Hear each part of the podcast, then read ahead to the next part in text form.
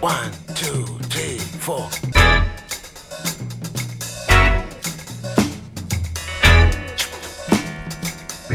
Crazy Afrobeat.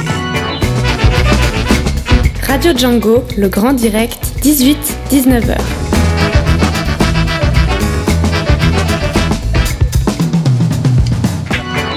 Soyez les bienvenus pour cette première édition du Grand Direct de Radio Django, en direct et en public de Pôle Sud, comme vous l'entendez derrière moi. Ce soir, pour cette première édition, on vous a prévu un joli programme et toute l'équipe est autour de moi. On va les accueillir au fur et à mesure. Alors, pour débuter avec euh, notre première rubrique, la vie à Lausanne.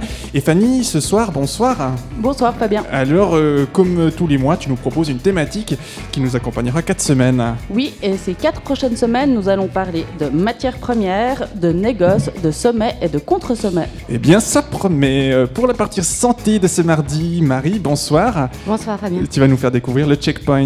Exactement, on va rencontrer Floro Jouineau, donc le collaborateur admi- administratif du Checkpoint. C'est un centre de santé communautaire pour les hommes qui ont des rapports sexuels avec les hommes. Et Eh bien voilà, 18h20, la Rose des Vents, volet migration de Django. Et ce soir en trois parties, tout d'abord le refuge de Saint-Laurent. Daniel, bonsoir. Alors on reviendra sur euh, donc, euh, le refuge Saint-Laurent, qui est encore au cœur de l'actualité. Finalement, est-ce que les, les droits humains l'emporteront sur euh, la loi Dublin? On suivra avec euh, la capsule d'Erika sur euh, les, Les, transports, aujourd'hui. hein. Comme euh, Un petit mois. voyage entre la Suisse et le Brésil. Et Quelles enfin- sont les nuances Et on finira avec euh, la crue. Donc euh, un vent d'Est soufflera sur Pôle Sud ce soir. Voilà, parce que la crue dit Ukraine. Voilà, tout à l'heure euh, à 18h30. 7h20, culture avec l'agenda de la semaine, ce sera pour vous. Puis nous accueillerons le batteur du groupe lausannois, professeur Wassa, avec Baptiste. Bonsoir. En effet, euh, Gilles Dupuis va nous rejoindre pour parler d'un album qui vient de sortir, Grow Yes Yes, et nous aurons quelques extraits. Et bien voilà, on se réjouit, ce sera tout à l'heure, euh, ben, allez, 7h20. Enfin, pour conclure cette heure, la librairie Basta viendra nous offrir un extrait et un coup de cœur. La vie à Lausanne, migration et culture, c'est le menu de ce mardi soir et de tous les mardis soirs sur Radio Django. Je suis Fabien et on est ensemble jusqu'à 19h, soyez les bienvenus. Radio Django, vivre à Lausanne.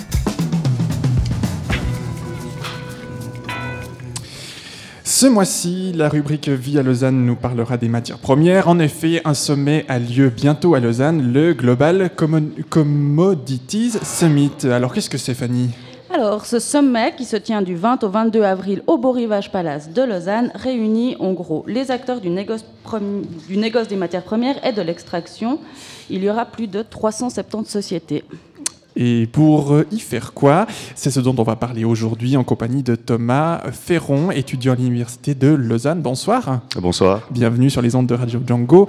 Euh, vous finissez actuellement euh, votre travail de master sur la transparence financière dans les industries extractives de matières premières. Et euh, on s'intéresse en effet depuis quelques années à la question des matières premières. Alors tout d'abord, peux-tu peut-être nous dire qui sera au Beau Rivage pour ce sommet?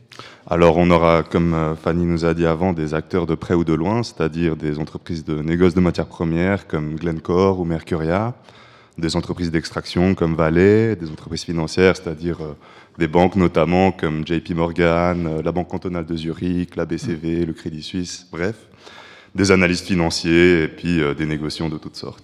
Et de quoi vont-ils parler pendant ces trois jours, tous ces gens? Alors, euh, c'est un peu comme euh, un club d'élite du commerce de matières premières, si on veut, c'est-à-dire qu'ils vont établir des contrats, ils vont, parler, ils vont parler des opportunités du marché actuel, ils vont faire connaissance, euh, ils vont créer des réseaux d'information, ils vont éventuellement discuter de stratégie, comment se positionner politiquement. Est-ce qu'en en fait, euh, ils se mettent, euh, en gros, ils se mettent d'accord sur euh, les futures stratégies à adopter Ouais, exactement. Enfin, finalement, à l'abri des yeux et des oreilles un peu trop curieuses. Et peux-tu nous dire, parce qu'on on est en Suisse, on n'a pas ou peu de, de matières premières, pourquoi est-ce que ces gens se réunissent-ils ben, en Suisse et plus particulièrement à Lausanne, dans un des plus grands palaces Bah, C'est-à-dire qu'on a en Suisse euh, énormément de- d'entreprises qui sont actives dans l'e- dans l'extraction et le négoce, euh, qui ont leur siège social ici, notamment sur l'arc lémanique, mais aussi à Zug, par exemple. Euh, il faut aussi savoir que la Suisse est une place financière extrêmement importante au niveau mondial et qu'elle elle, elle- elle dispose de- de- d'avantages fiscaux extrêmement avantageux pour ces sociétés.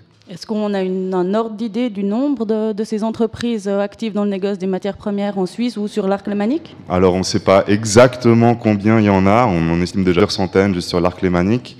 Euh, on connaît évidemment les grandes comme Mercuria, Vitol, Louis Dreyfus ou Gunvor. Mais euh, il y en a aussi une quantité toute petite euh, qu'on peut éventuellement commencer à chercher dans les registres, cantonaux, registres du commerce cantonaux. Mais même l'administration fédérale n'a pas réussi jusqu'à maintenant à établir une liste exhaustive. D'accord. Et euh, finalement, donc, on va essayer de, ce soir de bien comprendre un peu les enjeux qu'il y a autour euh, du négoce des matières premières. Et euh, est-ce que tu peux, vu que tu travailles euh, sur ce sujet, nous donner quelques, quelques pistes? Alors, on va commencer très simplement. Déjà, c'est quoi une matière première, Thomas? Alors, euh, les matières premières, c'est des ressources naturelles qui sont directement issues de la terre. Pour faire simple, on peut les catégoriser en trois euh, parties. Il y a les matières premières alimentaires, c'est-à-dire comme le blé, le soja ou le maïs. Il y a les matières premières énergétiques, comme le pétrole ou le gaz. Et puis enfin, il y a les matières premières minières, c'est-à-dire le cuivre, l'or, le fer ou le coltan. D'accord. Et en, en quelques mots, quelle est la, la- la chaîne entre l'extraction d'une matière première et, et son, son négoce à vente? Euh, bah alors c'est assez compliqué, mais si j'essaie de synthétiser un peu, en gros, faut déjà savoir que la majorité des pays qui sont riches en ressources naturelles, c'est-à-dire des pays- sont des pays pauvres, comme le Zambie, l'Angola ou Congo-Kinshasa ou le Timor-Leste. Bref, euh, les grandes entreprises d'extraction et de négoce, en revanche, ont leur siège généralement dans des pays riches du Nord. Mais les leurs activités principales se situent justement dans ces pays pauvres. Ils ont des filiales. Exactement, ouais, ils ont des filiales, c'est des grandes multinationales généralement, avec euh, des dizaines, des dizaines et des dizaines de filiales par de l'allemand, c'est vrai, des fois. Et pourquoi s'installent-ils dans ces pays pauvres? Est-ce qu'ils profitent d'avantages euh, gouvernementaux, financiers? Ouais, alors du fait de leur importance financière, ils ont, ils ont des fois des, des- des chiffres d'affaires qui dépassent largement les budgets euh, de certains gouvernements. Euh, ils peuvent utiliser ça comme un moyen de pression énorme. euh, ils bénéficient de taux d'imposition parfois ridicules. ils signent des fois des contrats et des doctorats de licence qui s- s'étendent sur 99 ans.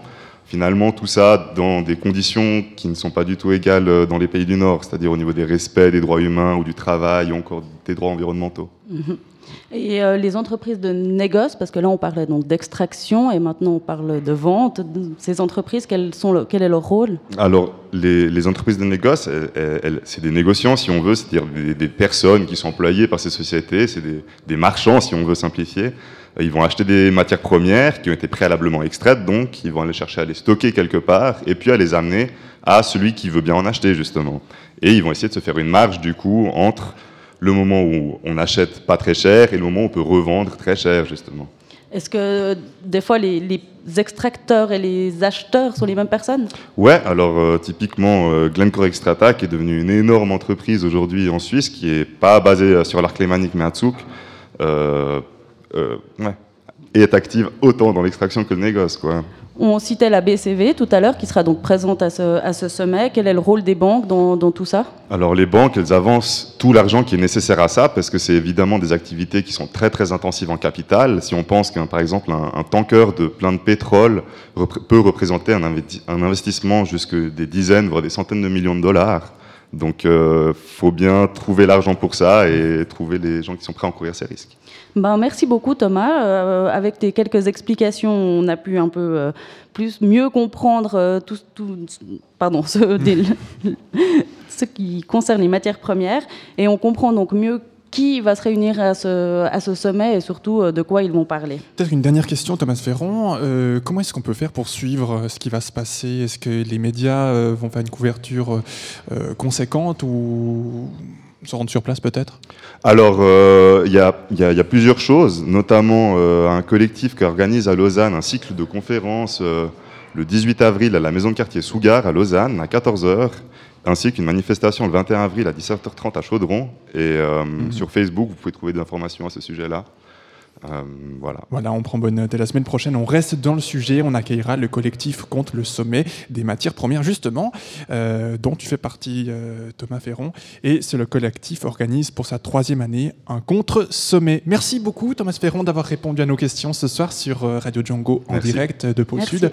Plus de détails sur ces événements la semaine prochaine avec Léon Vollet du collectif contre le sommet des matières premières.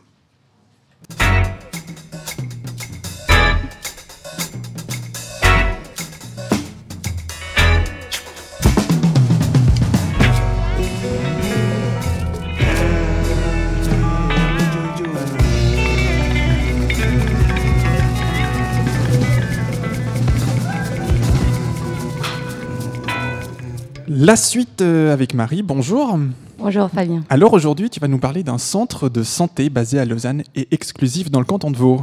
Oui, en effet, j'aimerais vous présenter le Checkpoint. C'est pas vraiment connu et pourtant c'est basé au plein centre-ville de Lausanne. Alors, de quoi s'agit-il? Il s'agit d'un centre de santé communautaire pour les hommes qui ont des rapports sexuels avec les hommes.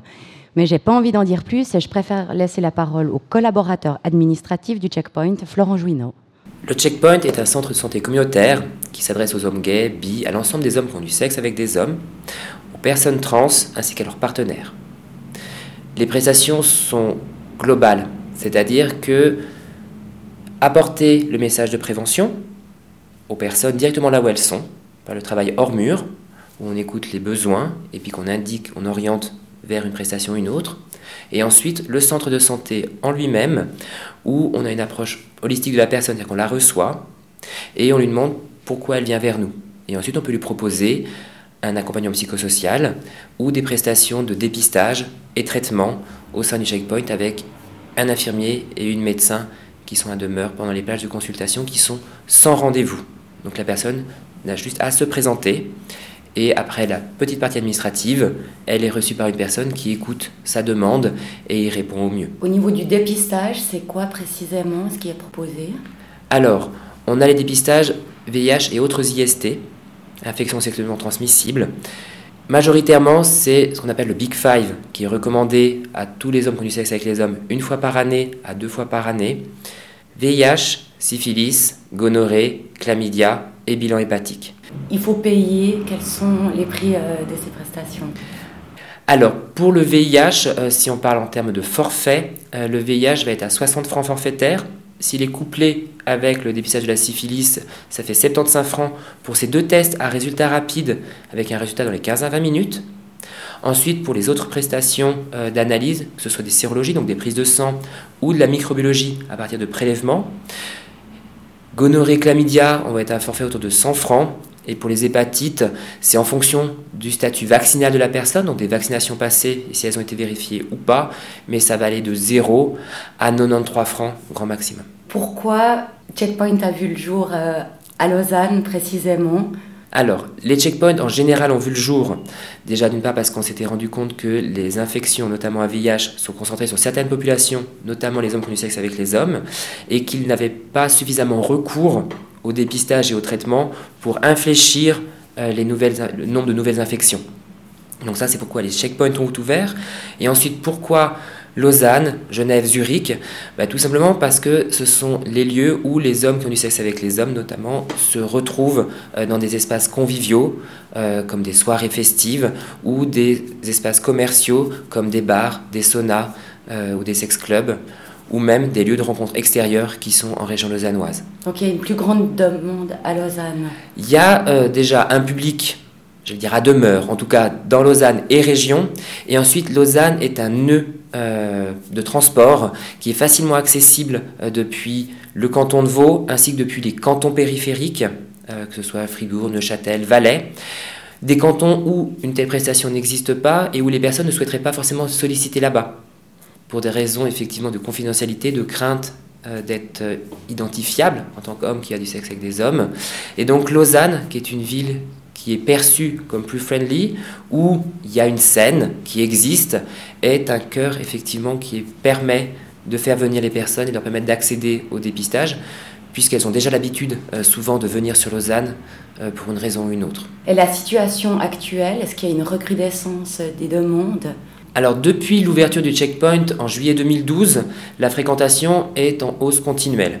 Et ce qui est bien aussi, c'est que les personnes qui sont venues une fois reviennent. Alors le centre actuellement a en dossier enregistré environ 1500 personnes. Et on a eu euh, progressivement maintenant environ un millier de consultations sur une année. Merci à Florent Jouineau, collaborateur administratif au checkpoint de Lausanne qui se trouve à la rue du Grand, non, à la rue du Pont 22, voilà, que tu as rencontré pour nous, Marie. Euh, vous retrouvez plus d'informations sur le site euh, de Django, www.django.fm. Marie, une date importante à retenir peut-être? Oui, Fabien, depuis le 1er avril, la campagne Break the Chain s'est lancée pour la quatrième fois consécutive pendant tout ce mois. Donc l'idée est de briser les chaînes de l'infection VIH En fait, pendant la phase de primo-infection, le VIH il se développe très vite et il se transmet plus facilement. Mais bien souvent, à ce moment-là, beaucoup ignorent encore qu'ils sont séropositifs. Donc le but ce mois-ci, c'est d'encourager les personnes concernées à participer, par exemple en se protégeant systématiquement lors de chacun de leurs rapports sexuels durant tout le mois d'avril. Et ensuite, le mois prochain, donc en mai, il sera question de dépistage. Le checkpoint proposera d'ailleurs un dépistage au VIH à 10 francs seulement pour les hommes qui ont du sexe avec des hommes. Mais là aussi, vous trouverez directement les liens pour plus d'infos directement sur notre site. Voilà, ces rendez-vous sont donc notés pour euh, la campagne durant tout ce mois d'avril et en mai. Merci Marie.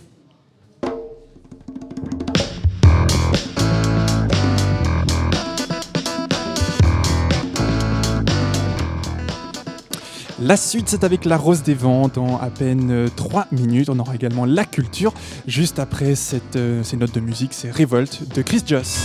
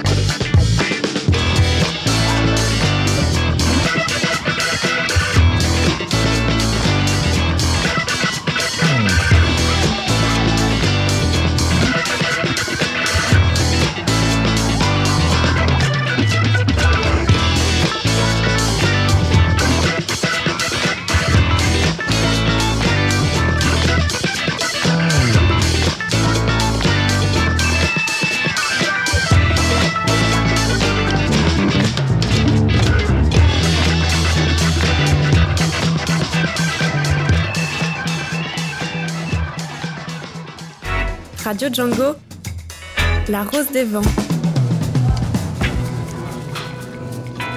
Depuis un mois, le refuge Saint-Laurent est au cœur de l'actualité lausannoise. Focus Migration est une chronique sur l'actualité de la migration qui nous donne quelques nouvelles sur l'évolution de cette occupation. Alors commençons peut-être par quelques rappels des faits, Daniel. Bonsoir Fabien. Le 8 mars, six migrants d'origine éthiopienne et érythréenne se réfugient dans les locaux de l'église Saint-Laurent sur les recommandations du collectif R. Selon ce collectif, le refuge est créé pour interpeller les autorités et la population sur cette détresse massive qui reste le plus souvent cachée et tue. Ce collectif a décidé de soutenir ces réfugiés menacés de renvoi selon les accords de Dublin en attendant la régularisation de leur situation en Suisse. Alors quelles sont les revendications du collectif R? Le collectif demande aux autorités fédérales et cantonales de réexaminer le dossier des six migrants concernés et de leur octroyer un droit de séjour. Il lance un appel au moratoire sur tous les renvois à Dublin en Italie, En Suisse, en 2014, 2638 personnes, dont 147 depuis le canton de Vaud, ont été transférées vers leur première destination européenne. Après un mois d'occupation, où en sont les négociations avec les politiques?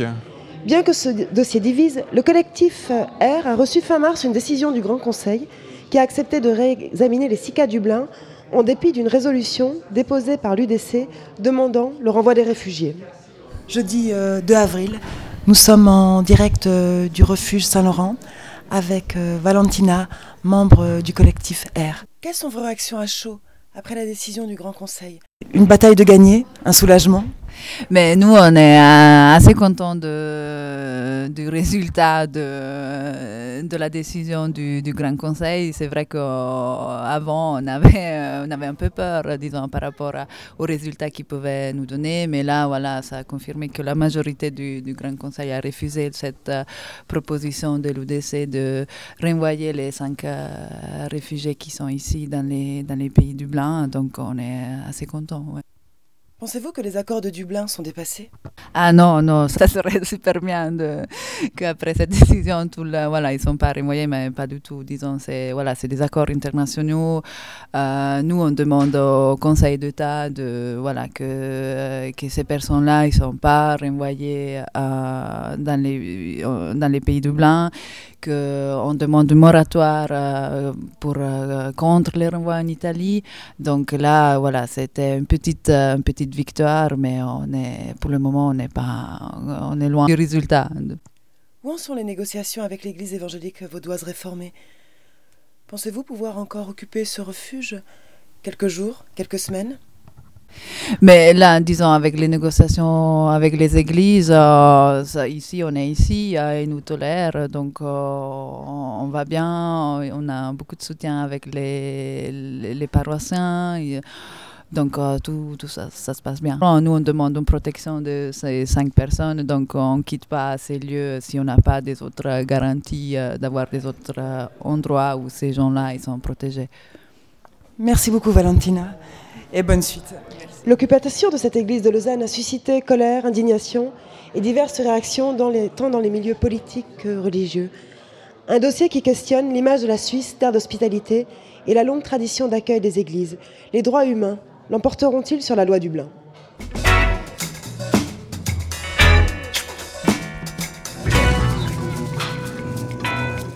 Vous écoutez Radio Django et c'est la Rose des Vents ce soir jusqu'à 19h. On continue sur la route. Bonsoir Erika. Bonsoir Fabien. Oui, on va prendre la route et l'on va changer radicalement de sujet. D'aujourd'hui, je vais vous proposer de découvrir avec moi les points de vue d'une personne née en Suisse et d'une autre née ailleurs sur des éléments du quotidien. Pour faire notre première approche, on va découvrir quelques différences du transport public entre le Brésil et la Suisse. Alors Erika, on pourrait dire que tu vas essayer de croiser des regards. Tout à fait, Fabien. On va essayer de nous connaître mieux avec nos expériences. Et pour commencer, j'ai choisi le transport public parce que, à peine arrivé en Europe, j'ai vu plein de surprises. Je n'avais jamais vu des arrêts de bus marqués, des horaires affichés, des machines pour payer, des conducteurs habillés comme des employés de bureau et une flotte de bus impeccable. C'est vrai aussi qu'en comparaison avec d'autres pays, la Suisse est à un autre niveau. Et je, sais, je ne sais pas, je ne sais pas si vous avez pensé que tous les bus sont automatiques, souvent des Mercedes, et comme par magie, ils peuvent descendre pour faciliter l'entrée des chaises roulantes et des poussettes. Arrêt pour des milliards de citoyens au monde. Est-ce que tu peux nous présenter les deux premiers regards, euh, Erika? Bien sûr, on va écouter Benjamin, né au Jura et passionné de vélo et de vieilles motos. Il a besoin de se déplacer en voiture pour son travail, mais il préfère le transport public pour les grandes distances. Ensuite, on va écouter Jusiraha, née à Itamaraju au Brésil. Elle adore les promenades. Elle nous parlera de son expérience avec le transport de sa ville, petite au Brésil, mais qui atteint de même 67 000 habitants.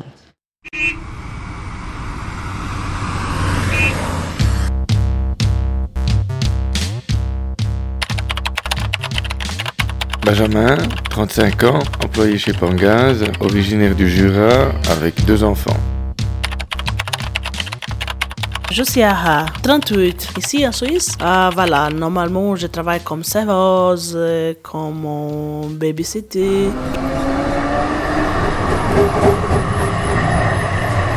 Il y a différents types de transports. Il y a le plus connu qui est le train, le bateau. Oui, il y a les bateaux sur les différents lacs qui font partie du réseau de transport. Il y a le métro, le tram et le bus. Le bus. Et pour euh, tous ces moyens de transport, ils forment un réseau. On peut prendre un abonnement pour aller, par exemple, en bateau du point de Genève à Lausanne.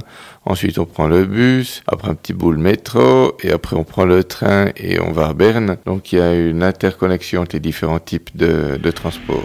Et le taxi comme transport public.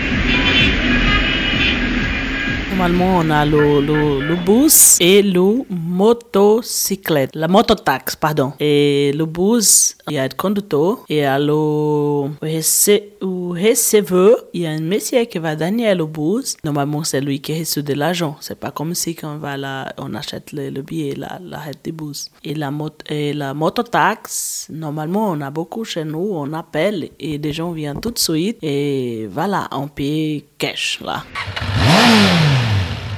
Donc on peut soit payer en cash, avec la monnaie, ou avec une carte, ou avec des chèques RECA. Ah oui, je pense qu'en général, oui, on se sent assez rassuré. C'est surtout pratique de ne pas devoir conduire. Et puis, euh, c'est ponctuel, donc en général, ça fonctionne bien. Il n'y a vraiment pas beaucoup d'accidents, donc on se sent en sûreté. Vous se sentez rassuré? Et Pas trop. Euh, même les mototaxis, maintenant, il y en a beaucoup d'accidents chez nous.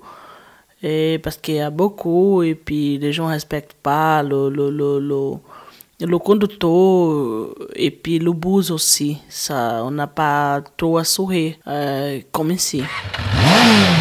La plupart des conducteurs de transport public, de bus, etc., de train, euh, conduisent très bien, ils conduisent euh, professionnellement, ils ne boivent pas déjà, c'est déjà une bonne chose, et euh, je pense qu'on peut leur faire confiance. Les conducteurs sont pas respectent pas les gens, normalement les enfants, des femmes enceintes qui avec les enfants pour apporter pousse-pousse pour monter c'est un peu difficile parce que euh, c'est un peu haut le bus pour monter pour descendre c'est vraiment difficile c'est compliqué pour le transport public chez nous mon petit village Oui, alors j'ai j'ai déjà vu, vécu une expérience particulière en transport public. Oui, il s'agit d'un accident, d'un accident en train. Il y a quelqu'un qui s'était mis sur la voie de, de chemin de fer. Et bon, là, c'était, j'ai rien vu, j'ai, rien vu de l'accident. Par contre, le train s'est arrêté et on a, et notre voyage s'est, stoppé pendant plusieurs heures. Bon, chez moi, je vous dis, vous dis la, je, je vous dis la vérité, je trouve la catastrophe, le, le, transport public. Mais ici, euh, je pense ça va. C'était mieux avant, mais ça va mieux, hein, que comparaison chez nous, ici, ça va mieux. Une appréciation très positive, mais c'est un peu cher.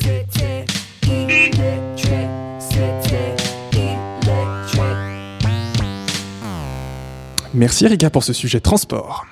Radio Django à écouter sur radio.django.fm. En vent d'Est, souffle sur pôle Sud ce soir, La Rose des Vents, rubrique destinée à mettre euh, en valeur la richesse et la diversité culturelle euh, de Lausanne.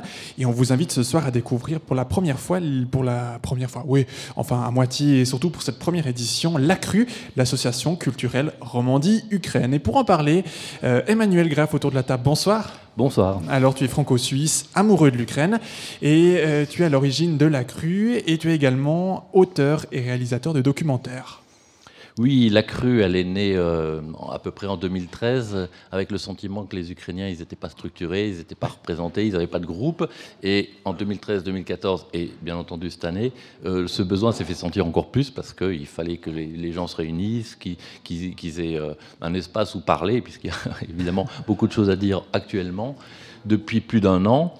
Alors, ils se réunissaient, ils se connaissaient un petit peu, mais de manière un peu informelle. De temps en temps, ils se voyaient à la sortie de la messe un dimanche par, par mois. Et puis en voyant cette euh, absence de structure, on, on a été plusieurs à se dire, mais faisons ça un peu comme, ben, comme n'importe quelle autre association euh, Mhm. euh, de migrants euh, à Lausanne. En voyant la liste, c'est vrai que les Ukrainiens étaient absents. Bon, comme d'autres pays, moi je suis français, il y a- la France n'est pas représentée non plus, mais là, le besoin était vraiment très fort. D'accord. Et puis à nos côtés, bah, justement, puisqu'on parle d'Ukraine, on accueille Anna Perekoda. Bonsoir. Bonsoir.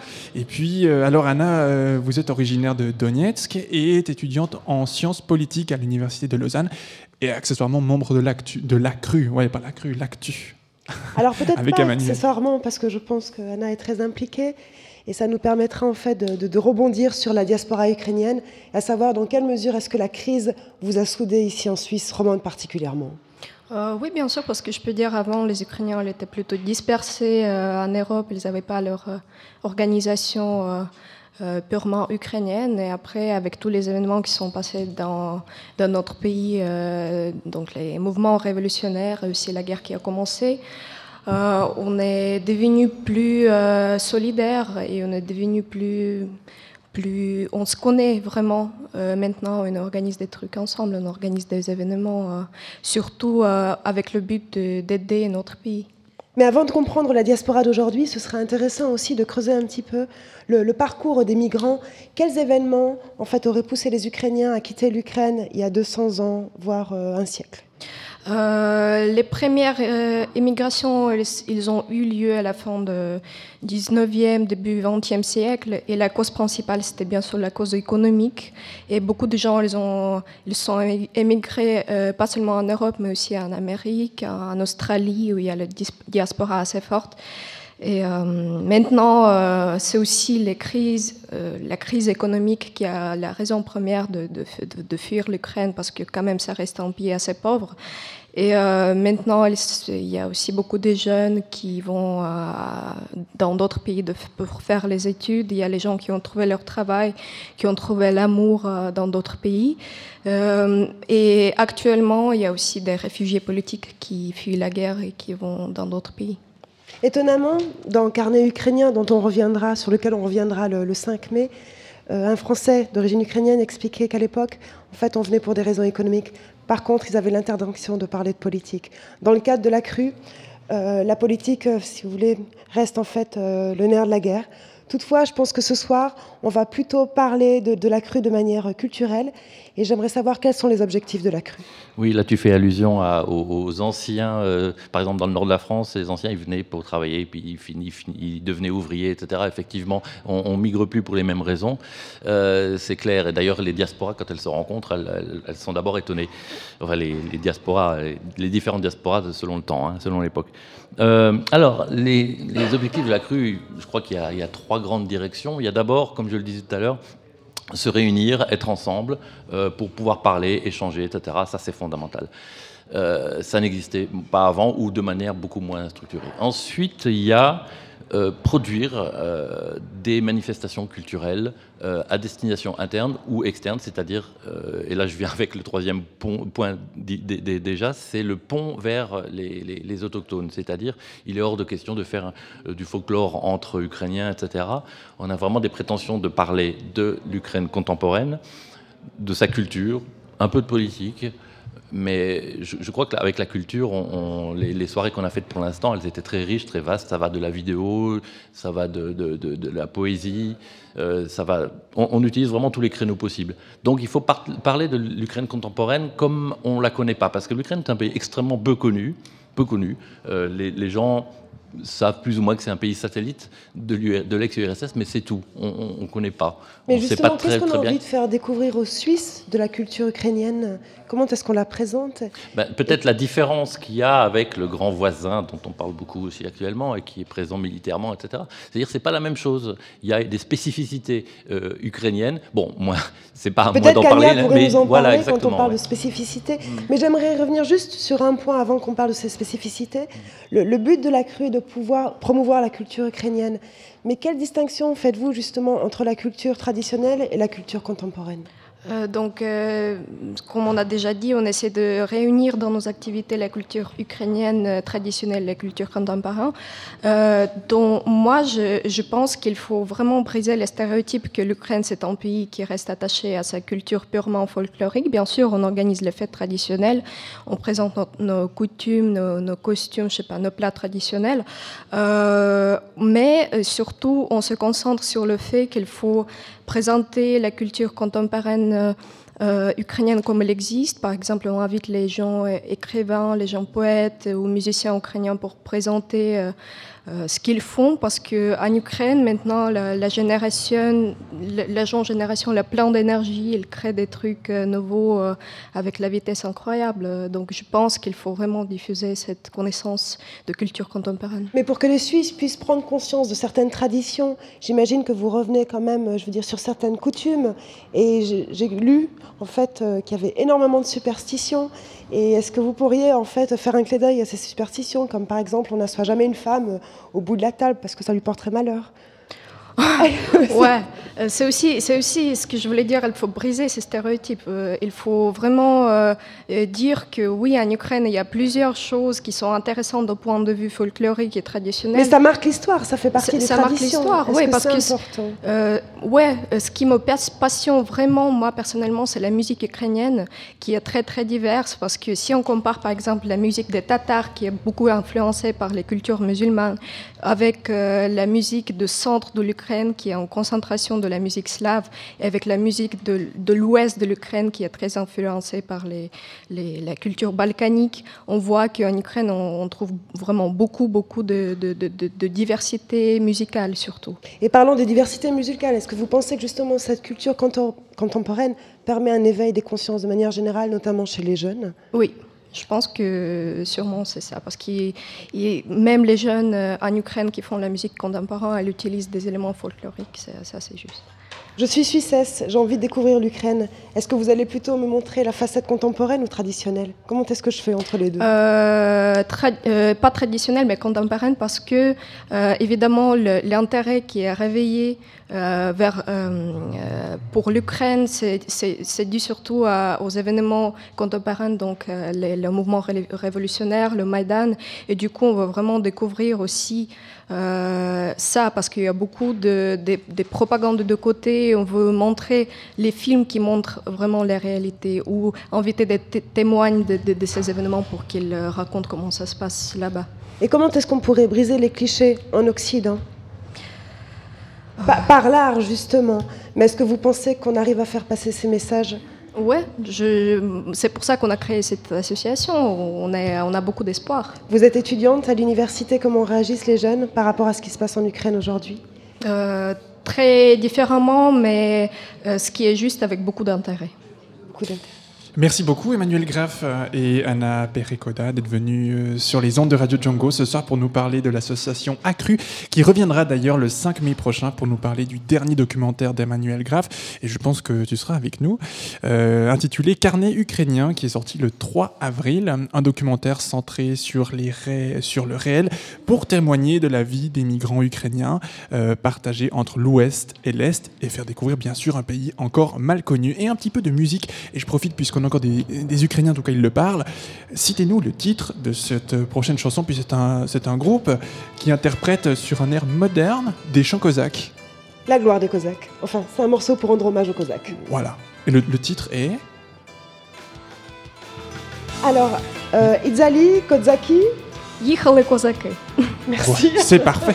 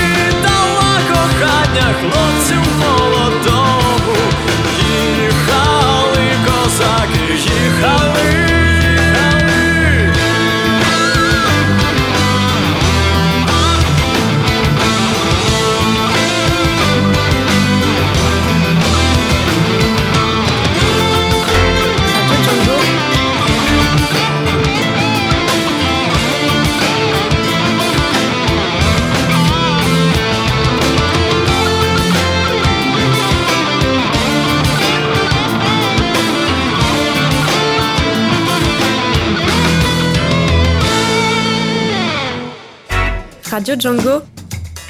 Culture.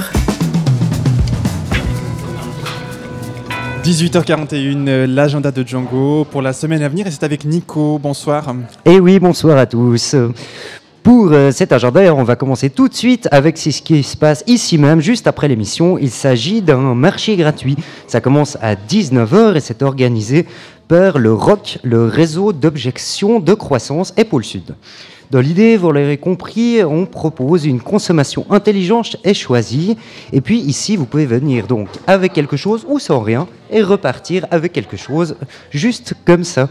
C'est d'ailleurs un mode alternatif proposé par différents collectifs comme le collectif Entropia, les SEL, les systèmes d'échange locaux, l'association Vivre euh, la gratuité ou des autocollants Pumpy Pum qui sont assez rigolos qu'on peut commander et recevoir gratuitement, les coller sur nos boîtes aux lettres et faire savoir à nos voisins qu'ils peuvent nous emprunter des choses.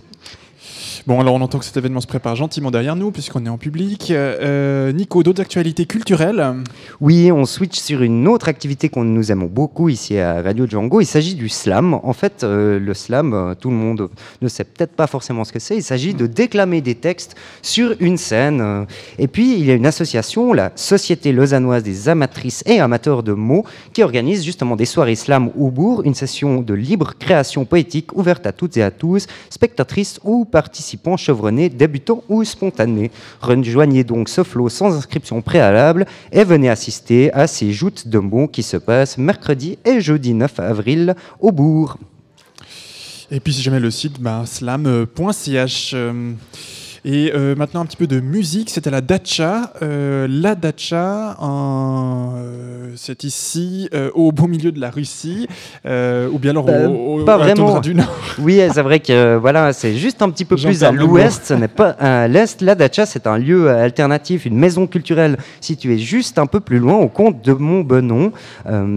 Et ce samedi 11 avril, il nous propose un- une soirée avec trois groupes, des, un groupe suisse qui s'appelle Great Blackwaters, des Américains The Jones et des Anglais Leish, dont voici tout de suite un petit extrait qui, Qui devrait arriver. qui devrait Alors, arriver, mais peut-être que peut-être qu'on l'écoutera juste à la fin de mon agenda.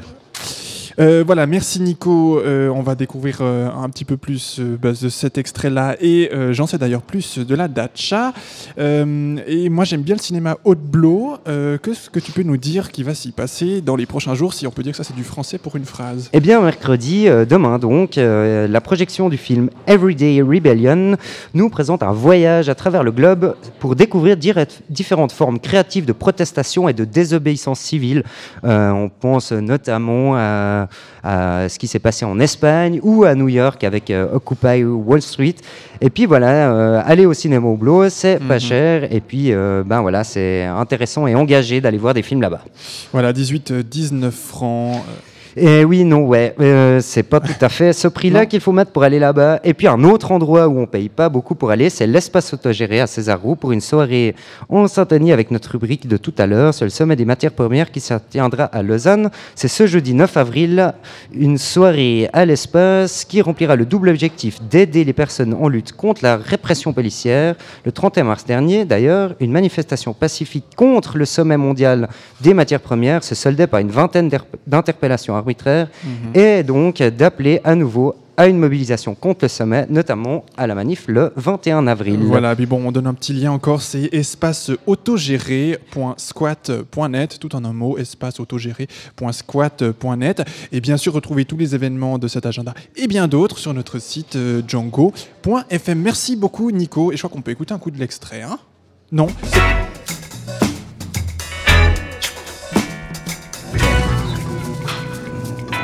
Bon, c'est pas de l'extrait, mais c'est presque ça puisque c'est euh, Radio Django. Euh, on enchaîne tout de suite avec euh, Baptiste qui nous a rejoint autour de la table et c'est une interview que tu nous proposes puisque la culture c'est aussi la musique. Oui, Fabien, Django accueille ce soir Gilles Dupuis, leader et batteur du groupe lausannois Professeur Wassa. Après un passage sur les ondes de Griff, de Radio Fribourg et de la RTS, il nous fait l'honneur de venir présenter Grow Yes Yes, nouvel opus du groupe, sorti en début mars. Salut Gilles et bienvenue. Salut Baptiste, merci. Euh, c'est un honneur d'être le premier groupe interviewé, je crois, sur euh, Radio Django. Oui, puis c'est la première en direct aujourd'hui, on vous le rappelle pour vous qui nous écoutez. Tu fais honneur à notre habillage musical, on va dire. Dis-nous en quelques mots qui compose Professeur Wassa et quel style de musique vous jouez sur cet album? Alors, euh, on joue euh, un style musical qui est inspiré euh, premièrement par l'afrobeat. Après, on y met nos, nos influences à nous, le funk, euh, des influences aussi euh, caribéennes, un peu de, de tout, euh, de tous les styles de world music. Euh, donc, mais c'est vrai que la base est essentiellement afrobeat. Et il est, professeur Wassa, c'est, il est composé de 11 musiciens, avec un noyau de 4 musiciens qui composent la musique. D'accord. On va revenir un petit peu là-dessus. Votre premier album, sorti en 2011, a eu du succès en Suisse et vous a permis de jouer dans de, grands et petits festivals. Comment est né ce deuxième opus, Grow Yes Yes? Alors c'est qu'après le deuxième album, on a tourné pendant, pendant deux ans. Et après, on a pris deux ans euh, pour composer le, deuxième album, même si on avait déjà des morceaux un peu en chantier. Euh, que ça prend du temps. Après, quand on a eu les morceaux, on a été enregistré euh, en Bretagne, dans- au studio Kerwax, qui est un studio qui a que du vieux matériel, euh, et qui enregistre à l'ancienne sur bande. C'est dans un, c'est, en fait, c'est un studio qui a été euh, euh, monté dans un ancien internat, un, ancien internat rénové, donc c'est un, espèce d'énorme château comme ça. C'était vraiment une ambiance très particulière. On a enregistré là-bas, on a fini l'enregistrement à Lausanne et on a fait mixer ça à Londres par euh, Malcolm Cato, qui est un batteur euh, qui joue dans les Heliocentrics, qui a collaboré avec euh, Mulatu Astatke, plein de gens très intéressants dans, dans le milieu des musiques du monde. Ok. Professeur Wassa a déniché deux invités de marque venus du continent africain pour chanter sur l'album. Ebo Taylor, jeune homme né en 1936 et star du high life ghanéen, et Sean Kuti, fils de Fela, chanteur et saxophoniste de tal- talent. Explique-nous un petit peu comment vous avez attiré des poissons de cette taille dans vos filets. Alors, euh, Kuti, eh ben, lui, on l'avait rencontré, euh, c'était en 2011. On avait joué au QI Jazz sous le chapiteau, on avait fait sa première partie. Euh, on avait pu le rencontrer à ce moment-là. Après, moi, je lui ai simplement envoyé un morceau qu'on avait enregistré en studio. Euh, ça lui a plu, il était d'accord de, de poser des, des, sa voix dessus. Et un peu même chose pour Ebo Taylor. Euh, Je l'avais ren- rencontré après un concert. Euh, Bon, on est- c'est clair qu'on est fan de ces gens. Et puis, euh, bah, lui aussi, là, je lui ai envoyé le morceau, il a accepté. Mais c'est vrai qu'aussi, de, ce milieu de, de l'afrobeat, comme ça, c'est un petit milieu. Il y a peu de groupes dans chaque pays. En Suisse, euh, je crois qu'il y a seulement deux groupes. ouais. C'est qui le deuxième groupe? Hein? C'est qui l'autre groupe? Alors, il y en a, y a un groupe bernois qui s'appelle The, The Faranas, qui est aussi inspiré par, par cette musique. Mais euh, à ma connaissance, en tout cas, on est, on est vraiment les seuls. Du coup, il y a, souvent, il y a une espèce de, de soutien euh, de, des, des artistes qui jouent cette musique euh, et de, de reconnaissance, en fait.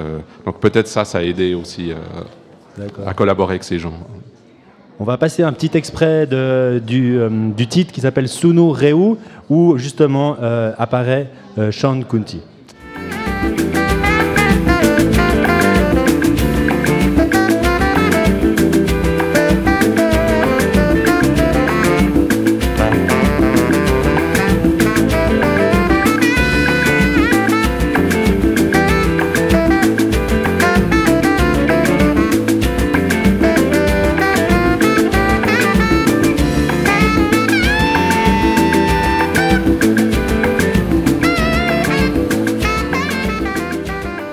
Voici un extrait euh, de l'album de Professeur Wassa, Grow Yes Yes. Et euh, voilà, on enchaîne avec une petite question. Euh, voilà, j'ai lu un article du Temps de Arnaud Robert et il dit de vous que vous brillez par vos menus révolutions. J'aimerais savoir un petit peu quelles sont ces révolutions. Alors ça, je pense qu'il faudrait lui poser la question à lui pour, pour être sûr de, de, de ce qu'il dit. Mais euh, voilà, c'est vrai qu'on d'un côté, on fait pas de la- de l'afrobeat euh, complètement traditionnel. Notre idée, c'est pas du tout de recopier Fela. Je pense qu'on fait vraiment quelque chose qui, qui nous est personnel. Euh, déjà au niveau des structures des morceaux, on n'a pas juste un seul groove qui dure pendant 30 minutes, mais euh, il y a des morceaux avec 4, 5, 6 parties. Des fois, ça part dans, des fois dans toutes les directions. Euh, bah, par exemple, sur cet album, il y a un, morceau beaucoup plus caribéen, même si le rythme, la base est afrobeat, mais les, cuivres et tout sont beaucoup plus caribéens. A un autre morceau, il y a un peu une guitare un peu asiatique comme ça. Euh, un troisième morceau où ça termine presque en dub, reggae, mais avec un, rythme afrobeat. Je pense que peut-être euh, ça vient aussi un peu de, tout ça, euh, notre personnalité, de notre originalité. Moi, j'aimerais savoir, parce que j'ai écouté aussi euh, en partie votre premier album, qui est vraiment de l'afrobeat pur sucre, je trouvais. Euh, comment s'est faite cette évolution? Est-ce que ça a été quelque chose de conscient ou, ou pas du tout? Alors non, je pense que c'est- pas vraiment conscient. On fait, euh, on compose en, en faisant des jam sessions, donc en improvisant, donc c'est, on, on récupère un peu ce qui vient de, de ce, ce qu'on entend. Après, toi, toi, tu dis que le premier album était, était plus afrobeat, euh, mais par exemple, il y a beaucoup d'autres journalistes qui nous ont dit qu'au contraire, euh, il il l'était moins parce qu'il y avait des rappeurs, etc. Donc c'est vrai que c'est assez, assez subjectif comme ça, mais. Euh, alors, avant d'écouter un second extrait de l'album, j'aimerais évoquer le travail de Mamadou Diane et de Thaïs Diarra, qui sont chanteurs, euh, chanteuses, mais aussi paroliers du groupe. Quelle a été leur importance dans la naissance de cet album? Alors ils sont très importants parce que c'est vraiment une des grosses différences avec le, premier album, c'est que sur le premier album, chaque morceau, il y avait euh, un invité différent. Donc on, a, on était vraiment allé les chercher un peu partout dans le monde. Et puis pour cet album, on s'est dit, ben, on va travailler avec deux personnes, vu que c'est des gens qui, vivent ici et qui, ont fait toute la tournée du premier album. On s'est dit, euh, on va, tout l'album, on va le faire avec eux. Donc c'est vraiment eux qui, qui ont écrit les paroles, qui ont composé euh, les mélodies de voix. Et après, on a vraiment pu faire un travail euh, sur place avec eux, vu que dans le premier album, c'était des invités. Donc on leur envoyait les morceaux à l'autre bout du monde, puis ils nous renvoyaient leurs paroles. Donc euh, euh, on avait plus beaucoup de marge en fait de, de manœuvre par rapport à ce qu'ils ont fait. Tonic là, on a vraiment travaillé sur les chœurs, sur euh, l'interaction avec la musique, etc. Ok, alors on va écouter un petit court extrait de Doumadem avec Thaïs Diarra et Mamadou Diane.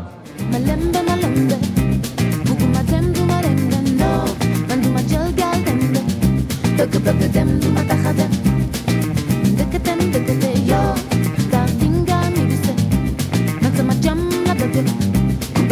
them, them, them, them, them,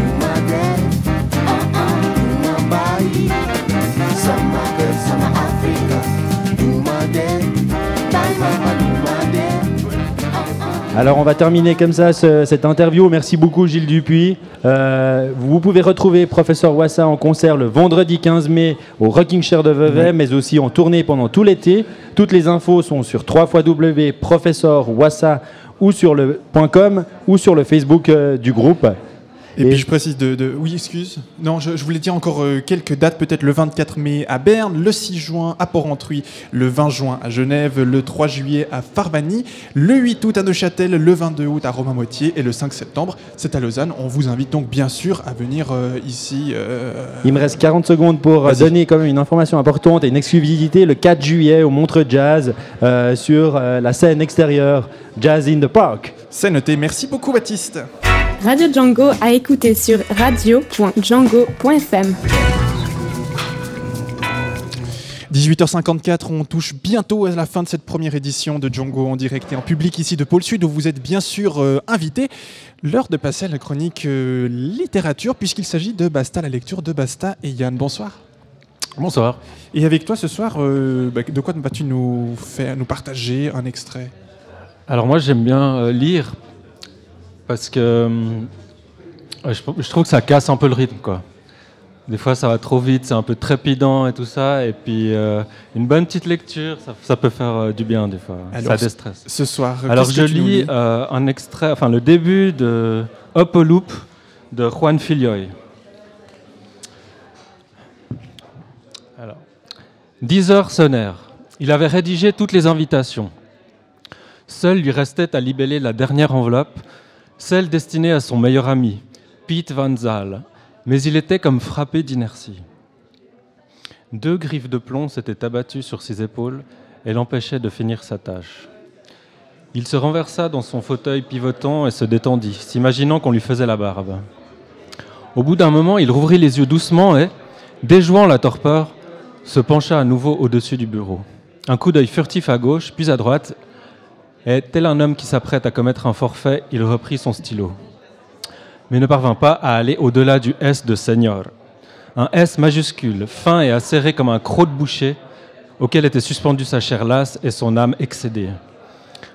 Upperloop venait une fois de plus de se prouver qu'il était incapable de tricher. Dimanche, écrire de 7h à 10h, c'était la règle. Et quand votre vie est ordonnée comme une équation mathématique, il n'est pas possible d'en enfreindre les lois quand ça vous chante. Jamais il ne se serait permis le moindre écart. Pas même un écart graphique aussi bénin que d'inscrire un nom et une adresse sur une enveloppe, alors que la limite de temps qu'il s'était fixée était dépassée. Vous me dites, stop, hein, parce que j'ai pas de, j'ai pas prévu jusqu'où j'irai. donc. On n'y manque pas. Continue, je t'en prie. Alors, j'irai le voir en personne, se dit-il pour se consoler. Pourfendeur infatigable de la spontanéité, Uploop était la méthode incarnée, la méthode faite verbe, celle qui canalise en profondeur les espoirs, les sensations et les désirs pour éviter les sursauts de l'esprit et les frémissements de la chair. Alors comment rompre ce mouvement régulier de va-et-vient oscillatoire? Comment altérer le flux inexorable de la routine? Impossible. Jamais je n'arriverai à m'affranchir de la force de l'habitude. Celle-ci exerce sur moi une tyrannie trop féroce. Petit déjà, je ne songeais qu'à sortir de l'insignifiance pour atteindre la grandeur, comme ces précieuses miniatures de la Renaissance patiemment ciselées, fruits d'une fraîche intuition et d'un grand savoir-faire. Et pour y arriver, je me suis stupidement assujetti à l'école du martyr. J'ai fait de mon esprit un chronomètre à la précision inéluctable, un réveil matin à cadran lumineux qui me donne à chaque instant à entendre et à voir avec exactitude l'étendue de ma défaite. Je souffre de ne pouvoir me dominer et dominer le mauvais génie qui étouffe dans l'œuf le plus petit désir comme l'instinct le plus impérieux. Et pourtant, je sens qu'un souffle de rébellion, hier timide, aujourd'hui implacable, cherche à s'immiscer dans mes pensées surpeuplées et stériles. Car à trop vouloir devenir quelqu'un qui compte dans ce monde, je me suis castré moi-même. Je n'ai réussi à devenir qu'une boule d'angoisse au sens pathologique du terme. Une douleur lancinante qui se faufile sournoisement entre les heures et les mensonges de sa propre soumission. Merci beaucoup Yann, c'était un extrait de Hopoloop de Rohan Fileux aux éditions, rappelle-nous peut-être. Euh, Monsieur Toussaint l'ouverture. Voilà, merci beaucoup, on se retrouve dans un mois pour le- le- la prochaine chronique de la librairie Basta.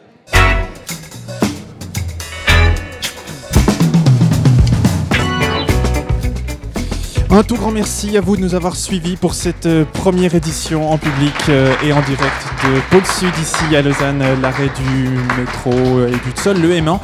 Vous pouvez retrouver bien sûr toutes ces chroniques euh, que vous avez entendues ce soir sur www.django.fm, également sur notre Facebook avec une petite recherche Radio Django. Les podcasts seront disponibles dès demain sur notre site et notez encore le prochain rendez-vous, c'est samedi à 11h, dimanche à 13h pour écouter l'intégralité de cette émission. Mardi prochain, au rendez-vous avec nos trois rubriques euh, hebdomadaires. La rubrique Vie à Lausanne, on suit le négoce des matières premières. La Rose des Vents accueillera l'espace mosaïque. Et les infos en direct ou presque seront à suivre et à retrouver sur notre site www.django.fm. On ne le dira jamais assez, je crois. On compte sur vous mardi prochain à partir de 18h avec le sourire et la bonne humeur. Et pourquoi pas venir boire un verre ici avec nous à Pôle Sud dans le studio de Radio Django. D'ici là, portez-vous bien. On vous embrasse.